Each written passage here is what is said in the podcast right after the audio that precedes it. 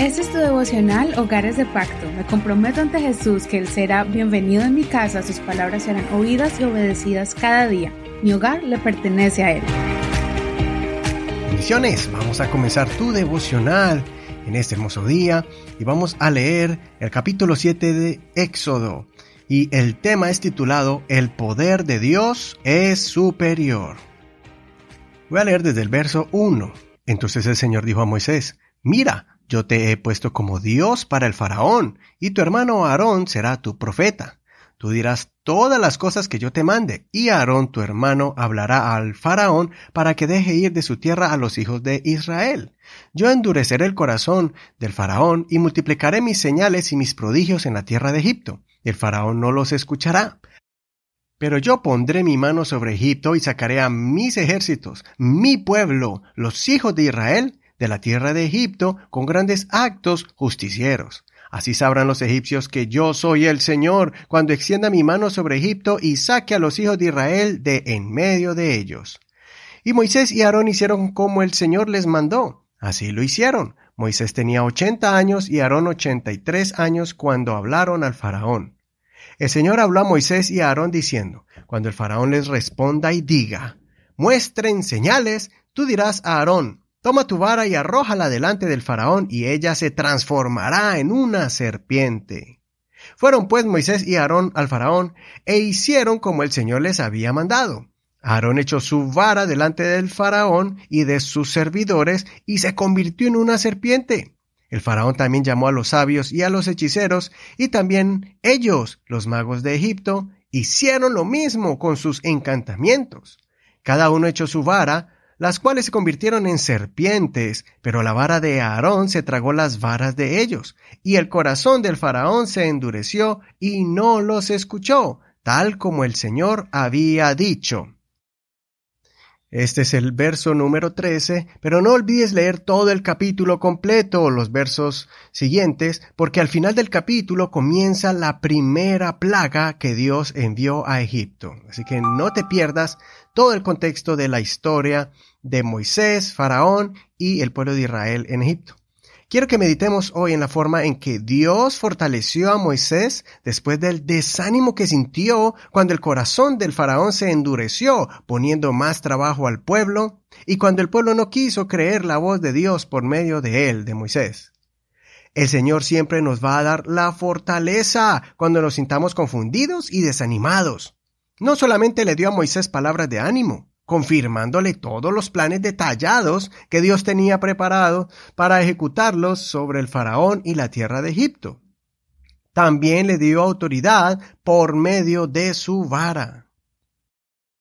En el momento que Moisés manifestó el poder de Dios por medio de la vara, convirtiéndola en serpiente, ocurrió otro evento que pudo traer otra vez desánimo y confusión en Moisés. Los magos de Faraón también hicieron lo mismo. Sus varas también se convirtieron en serpientes y por eso el faraón no quedó impresionado por lo que Moisés hizo con su vara, pues el faraón midió también su poder. La diferencia entre las dos acciones es que la serpiente de Moisés se tragó a las de los encantadores de Faraón. Aquí podemos notar dos cosas. Primero, que el poder de las tinieblas es verídico, es real.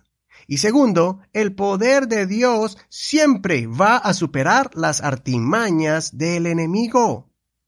Es por eso que Moisés entendió que no debía temer al faraón, que él iba a buscar la confrontación y persistir la orden de Dios, ya que Dios había anticipado esa actitud desafiante de faraón, con el propósito de que Dios quería desplegar todo su poder para que el faraón y todos los habitantes de Egipto, de Israel y la región de Canaán pudieran entender que el Dios Todopoderoso, el gran yo soy, era y es el Señor de Israel. Otra lección que podemos aprender es que la que el apóstol Pablo nos enseña, advirtiéndonos de falsos maestros y apóstoles que usan el nombre del Señor para engañar. Por eso el apóstol Pablo dice que Satanás se viste como ángel de luz. En 2 Corintios 11, del verso 13 al 15 dice, porque los tales son falsos apóstoles, obreros fraudulentos disfrazados como apóstoles de Cristo. Y no es de maravillarse porque Satanás mismo se disfraza como ángel de luz. Así que no es gran cosa que también sus ministros se disfracen como ministros de justificación cuyo fin será conforme a sus obras.